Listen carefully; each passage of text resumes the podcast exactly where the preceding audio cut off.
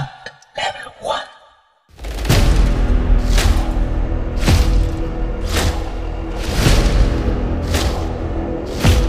Elif, rechts, höre ich von meinem Vater, also mit dem Üben probiert.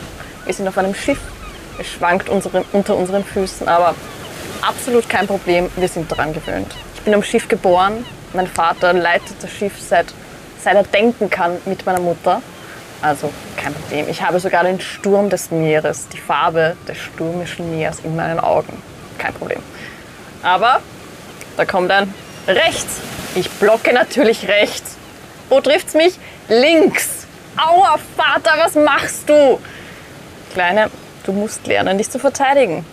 Da kann ich dir nicht helfen, es tut mir leid. Und er wuschelt noch liebevoll meine Haare. Hat ja nicht so gemeint, aber er, ihm ist sehr wichtig, dass ich mich verteidigen lerne. Aber du rufst von der anderen Seite des Schiffes.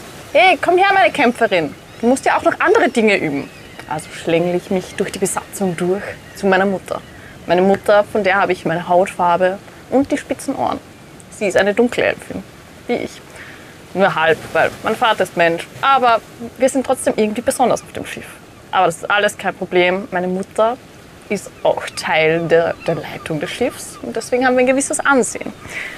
Aber ich muss trotzdem üben, also setze ich mich neben sie und komm dann. Du musst dich konzentrieren. Schaff uns gute Winde. Du kannst das. Du hast die Magie in deinem Blut.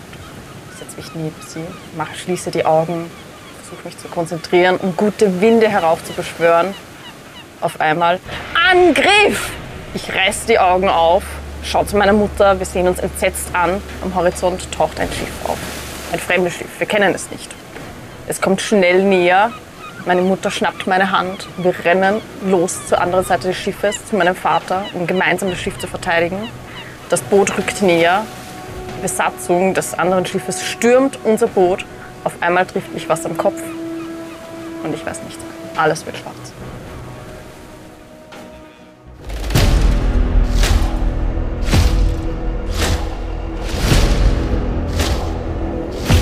Wir schauen auf Skjander Holm. Mm, Und das ist äh, der Vorplatz mit dem langen Steg vom Bootsbauerhaus vom alten Gustav. Und man erkennt das, es ist diese krude geschnitzte Tafel mit dem Kuckuck über dem Eingang.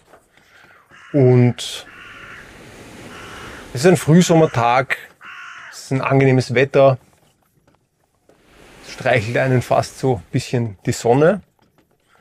Und auf diesem Steg ist aufgebockt ein Baumstamm.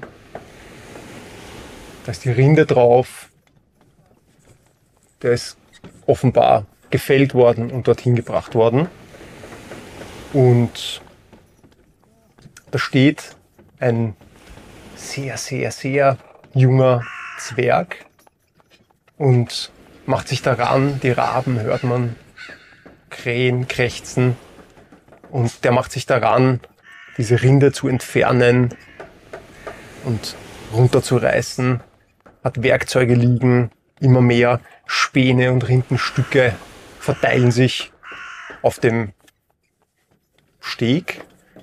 Und der fängt an zu arbeiten und die Mittagssonne schon langsam kommt schon auf den Horizont. Er macht eine Pause, ist über und über mit Sägespänen überzogen.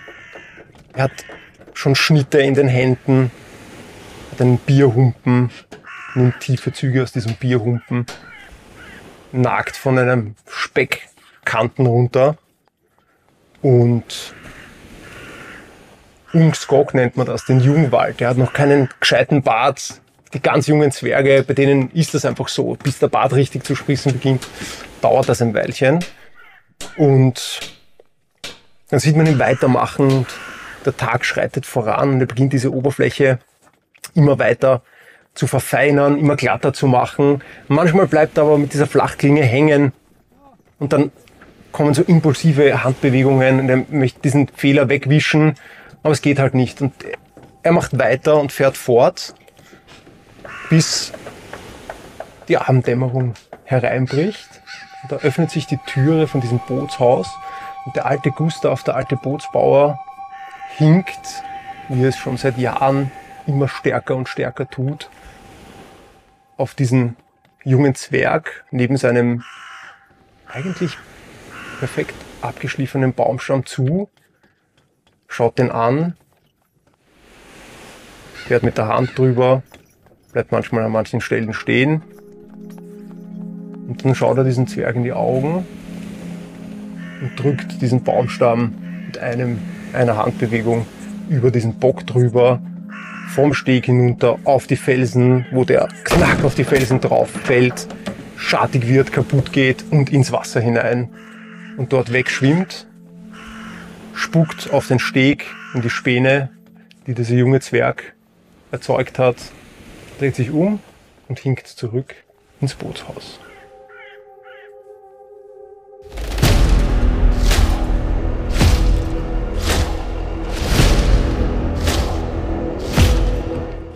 Wir bewegen uns etwas weit weg von Xaldarhom, vom Rabenheim. Einige Tage, Nächte sogar, bis zu einem kleinen Langhaus, einige kleine Gebäude drumherum. Vielleicht zwei, vier Handvoll Menschen leben dort. Ein schönes Waldstück daneben. Und Richtung Waldstück geht ein kleiner Junge, Händchen haltend mit der Mutter, die auf ihn hinabblickt und Geschichten erzählt von Göttern, von ruhmreichen Tagen, von der Halle der Olafs, in denen sie wohnen. Und äh, ihn darauf vorbereitet und Geschichten erzählt, in was für Fußstapfen er denn treten muss. Umso näher sie zu dem Wald kommen, hört man plötzlich ein rhythmisches Schlagen. Zack, zack, zack, zack, zack, zack. Es wird immer lauter. Sie kommen an den Waldrand hinein und plötzlich sieht man dort drei, vier Mann oben ohne, sehr gut trainiert, mit großen Äxten gerade in einen Baum reinschlagen. Bam! Und auf der Gegenseite der nächste. Pam, pam, pam. Die Mutter drückt vom jungen Olaf die Hand, zeigt mit der Hand so ein bisschen in die Ferne und sagt, mein Junge, das wird hier eines Tages dein sein. Und damit du so ein bisschen ein Gefühl für die Last und die Schwere deiner zukünftigen Taten mit dir tragst und spürst, öffnet sie plötzlich eine Tasche an seiner Seite und nimmt, es klinkert, es ist schwer, es hört sich schwer an und eine große Kette geschmückt mit Gold und Metall hängt sie dem jungen Olaf um, der beinahe vom Gewicht des Vorderpanzers fast nach unten sinkt, sich wieder aufricht und nur nach oben schaut und nickt und sagt, ja Mutter.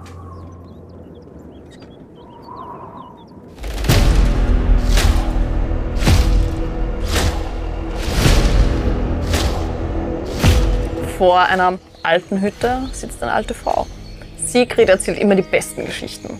Sie hat mich aufgenommen, als ich ins Dorf gekommen bin, deswegen habe ich einen besonderen Draht zu ihr. Und von ihr habe ich auch das Geschichten erzählen und Geschichten hören. Sie erzählt die besten Geschichten von den Göttern. Die liebsten Geschichten sind mir von Tyr und von Jötri. Die mag ich am allerliebsten.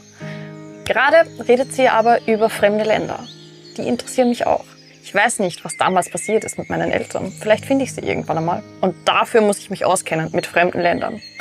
Währenddessen jongliere ich aber mit meinen Dolchen. Sigrid hasst das und man sieht an ihrem Blick, wie sie mich abwertet. Aber über die Jahre hat sie gelernt, dass ich nicht still sitzen kann. Ich brauche immer irgendetwas, was meine Hände tun oder ich, ich laufe eine Runde. Irgendwas muss ich immer machen.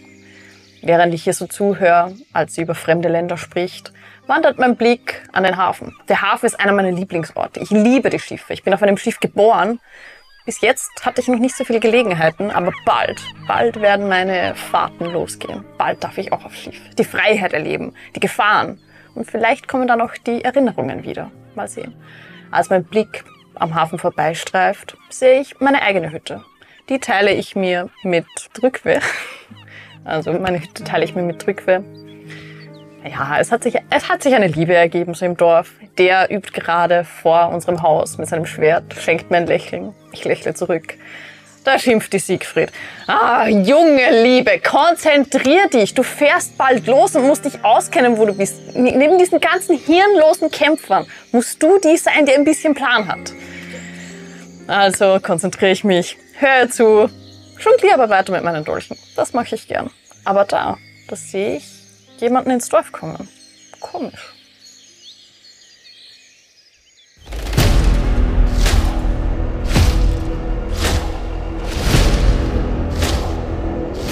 Ähm, in Skjanderholm weht ein scharfer, kalter Wind. Es ist Herbst. Und wenn man so durch dieses Dorf geht, dann denkt man sich, wo sind die Leute? Es ist total leer. Aber das, was man, wenn man das Dorf kennt, sofort wahrnehmen würde, sind Feuerschalen, die im ganzen Dorf aufgestellt sind, wo in jeder Feuerschale ein schönes, gut gepflegtes Feuer brennt. Rituell wirkt das fast. Würde man weiterschreiten, würde man genau vor das Langhaus, diesen Kiesstrand kommen und dann würde man sehen, dass auf diesem Steg, der direkt vor dem Langhaus liegt, ein unglaublich schönes Boot liegt. Eine fast glänzende, makellose Oberfläche, Schnitzereien auf der Seite. Das Ganze kommt zum Höhepunkt vorne. Das sind wunderbar geschnitzte drei Raben, die einen toten oder schlafenden Kuckuck forttragen. Und die Leute aus dem Dorf, die stehen vor diesem Boot, auf dem auch Gustav, der alte Bootsbauer, liegt. Tot, schlafend, in eingeölte Tücher gewickelt. Aber irgendwie zieht dieses Boot, auf dem er da aufgebahrt ist, die Blicke, die Gefühle der ganzen Dorfgemeinschaft auf sich. Und man sieht, wie die eine oder andere Hand, jung oder alt, Frau oder Mann, kurz über diese Oberfläche streifen und es angreifen wollen, sich die Schnitzereien anschauen. Feinste, durch Feuer geschwärzte Intarsien, die da eingearbeitet sind. Höchste Handwerkskunst. Und selbst die Hetfrau muss sich merklich losreißen von diesem Boot und blickt wieder auf den toten alten Bootsbauer und fängt an, über sein Leben und seine Taten und seine Handwerkskunst zu sprechen, die so, so viele Jahre Heim der Raben aufgewertet haben und ihnen Lebensgrundlage gebracht hat.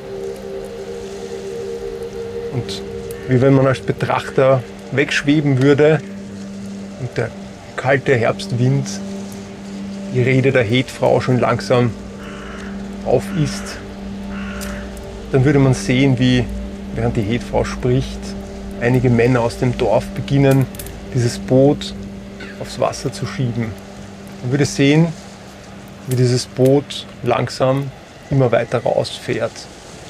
Man würde sehen, wie der beste Schütze in dem Dorf an einem Feuer seinen Pfeil entzündet, den richtigen Zeitpunkt abwartet und in einem schönen Bogen mit einem Schuss dieses Boot, was schon ganz weit draußen Gustav hinausgebracht hat, entzündet. Die Raben würden durch den Wind wieder zu hören sein. Und dieser eine Moment, wo dieses Boot in Flammen aufgeht, die kleinen Öltöpfchen, die auch rund um Gustavs Körper angeordnet waren, fast zugleich Feuer fangen.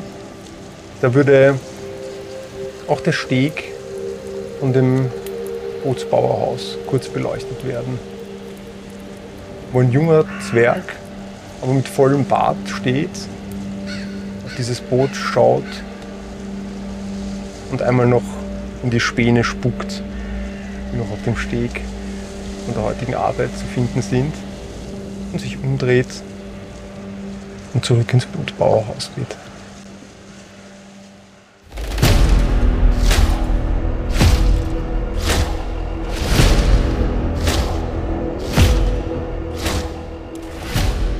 Ein lautes Bum.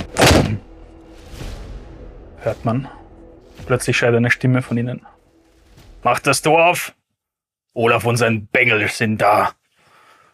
Lautes Knarren geht auf. Plötzlich kommt Gelächter, Gerede. Ein Fest ist am Laufen. Ein Geruch von frisch, frischem Wild. Alle möglichen an Töpfe und Sachen gluggern auf dem Feuer. Eine Riesenansammlung von Menschen sind drinnen. Und wie als würde der Mann, der mit seinem Bengel reingehen, für Aufruhr sorgen, Getuschel steigt einmal zwischen den Menschen.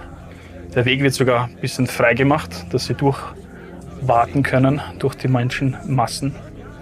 Und äh, am Ende sitzt ein grimmiger, großer Mann auf einem fast Thron, könnte man sagen. Er ist gigantisch beinahe bei seinem Anblick. Leute kennen ihn als Bollwerk. Und sie schreiten dort hin. Der junge Olaf fast widerwillig wird immer vom Vater nach vorne gestoßen und bekommt nur von hinten. Stell dich so an. Komm, wir machen das jetzt. Wieder ein Stoß von hinten. Olaf grummt nur, schaut böse über die Schulter lässt sich zurückfallen. Sein Vater, um nicht zu viel Aufmerksamkeit zu erzeugen, stapft nach vorne, nimmt seine große Axt, die schön verziert ist, dreht sie um, legt sie auf den Boden und senkt das Knie und sagt lediglich, meine Männer sind jetzt deine. Und wie ein Donner fahrt es durch den Olaf durch, als würde ihm jemand eine Ohrfeige gegeben haben und er aus einem Traum aufwacht. Er wendet sich um und sprintet aus der Tür raus. Beinahe schon Tränen fallen ihm durch sein Gesicht, der Bart ein wenig wässrig. Ah, wie kann er nur? Dieser Hundesohn, dieser Bastard, ich werde es ihm schon zeigen.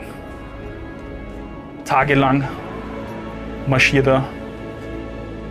Er kann nicht wirklich sagen, wie viel Zeit vergeht.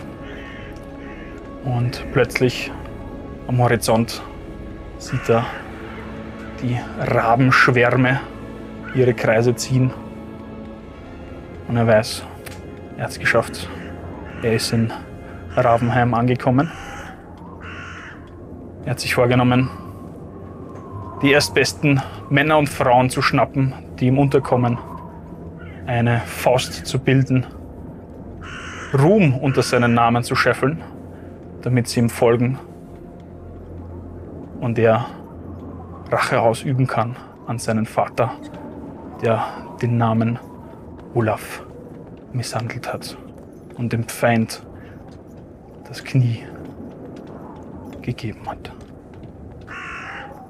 Und am Dorfrand angekommen, sieht er schon erste Kinder, die herumlaufen und spielen und auf einem leichten Hügel, wo ein junger Mann mit Schwert und Schild gerade seinen Übungen davon vor sich hinträgt, ist eine dunkelhäutige, spitzöhrige Dame, die genüsslich Dolche vor sich hin jongliert er stapft auf sie zu, fast schon zielstrebig, legt eine Hand auf die Schulter und sagt lediglich, du wirst mit mir kämpfen. Und schiebt sie an. Die Dolche, die gerade noch in der Luft waren, fallen hinter ihnen in den Boden.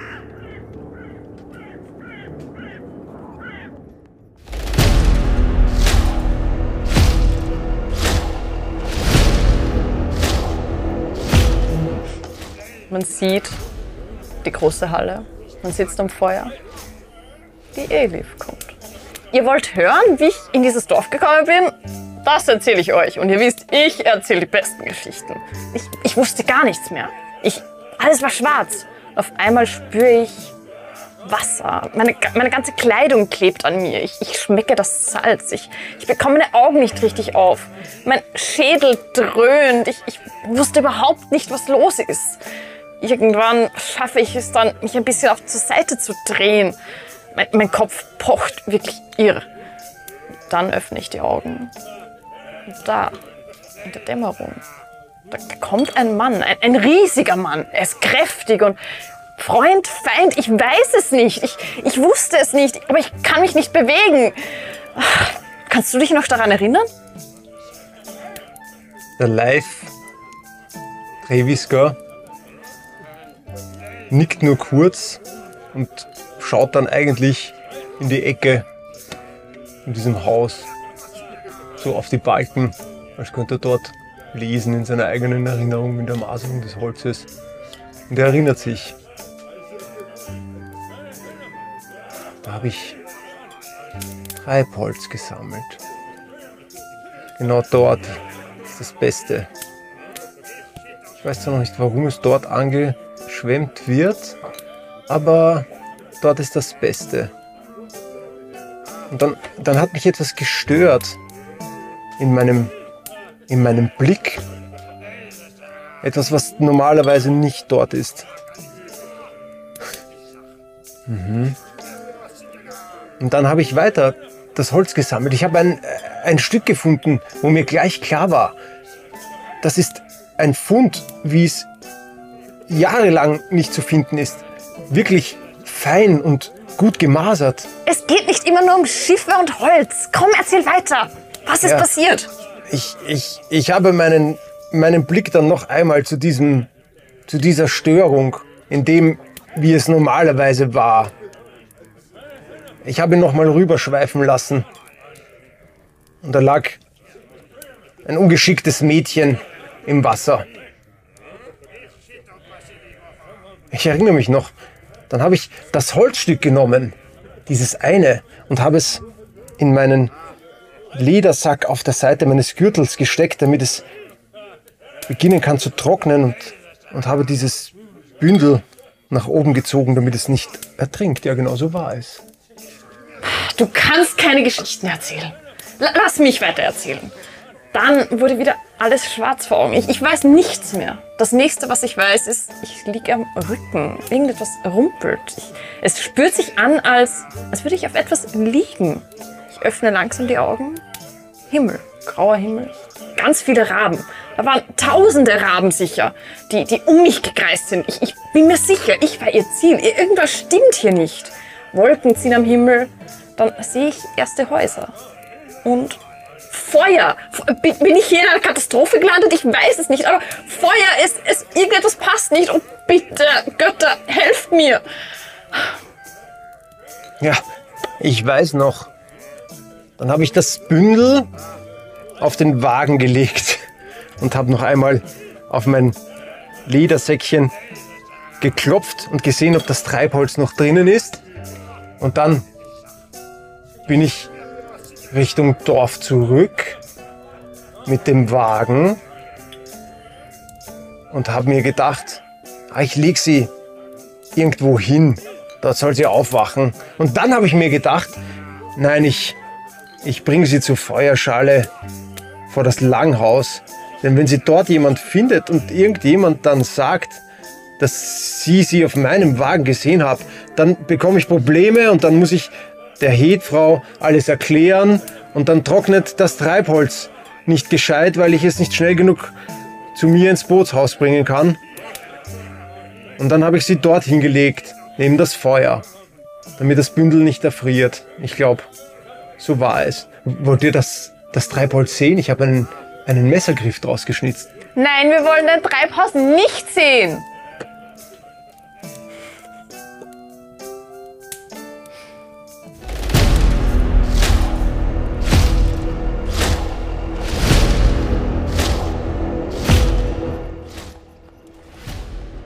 Olaf sitzt am Steg. Leichter Nieselregen ist da. Scheint ihn nicht wirklich zu stören. Er ist ziemlich in Gedanken versunken und hat nur ein schönes. Eine ziemlich großköpfige Axt vor sich hin. vor sich hin fluchend, einmal kurz auf die Axt spuckend, wieder mit dem Wetzstein drüber fahren. Prüft dann, ob die Schneide scharf genug ist. Er berührt sie kaum. Sieht ein Blutstropfen aus dem Finger rausragen. Steckt ihn ab. Nickt und sagt, ah, ich werde sie schon noch biegen zu einer Kämpferin. Aber ich bräuchte etwas, worauf sie trainieren könnte. Das Gestell, was der andere Bengel hat, ah, das ist zu groß. Sein Blick schwenkt nach links zur Schiffsbauhütte. Ziemlich zielstrebig stützt er sich mit der Axt hoch, schultert sie, stapft drauf los. Drinnen ihn Werken, Schaben, Klopfen. Duckt sich. Irgendwie ist der Eingang ziemlich klein geraten für einen Menschen. Und äh, sieht dort eine kleine Gestalt, die gerade an irgendeinem Holzwerk herumbastelt. Er schaut sie an, ziemlich stumpf sagend, hey, bist du frei? Du siehst wieder live so gerade an einem, an einem Werkstück, einen Teil von einem Boot nimmst du an, so an einer Maserung so entlang fährt. Er klopft auf seine Brust nur einmal. Hey! Ich spreche mit dir. Olaf! Live. Ich habe einen Auftrag für dich. Ich brauche, nennen wir es ein Kampfgestell. Etwas, was robust ist. Schläge aushält. Vielleicht sogar. Und dann nimmt er die Axt nach vorne und grinst. Eins, zwei Hiebe von dem hier aushält. Aber ich brauche es hüfthoch. Vielleicht bis zur Brust. Kannst du sowas machen? Es ist sinnlos. Ich habe dich nicht gefragt, ob es sinnvoll wäre. Kannst du so etwas machen? Natürlich kann ich so etwas machen, aber was willst du deiner Hüfte das Kämpfen beibringen? Nicht meine Hüfte, mein Guter. Aber eine vielleicht zukünftige gute Kriegerin, die diese Größe hat und braucht. Und zwar gestern. Er schaut sich jetzt so links und rechts um. Es liegen überall halb angefangene Sachen in verschiedenen Stadien bereit. Du hast mir, du hast mir schon, schon das eine oder andere Mal tatkräftig geholfen, Olaf. Aber ich, das ist doch, Ich danke dir, Live. Dreht sich um, klopft zweimal auf den Holzrahmen vom Eingang und stapft einfach aus deinem aus deiner Werkstatt hinaus, aus deinem Schiffsbauhütchen. Würde man den live noch sehen.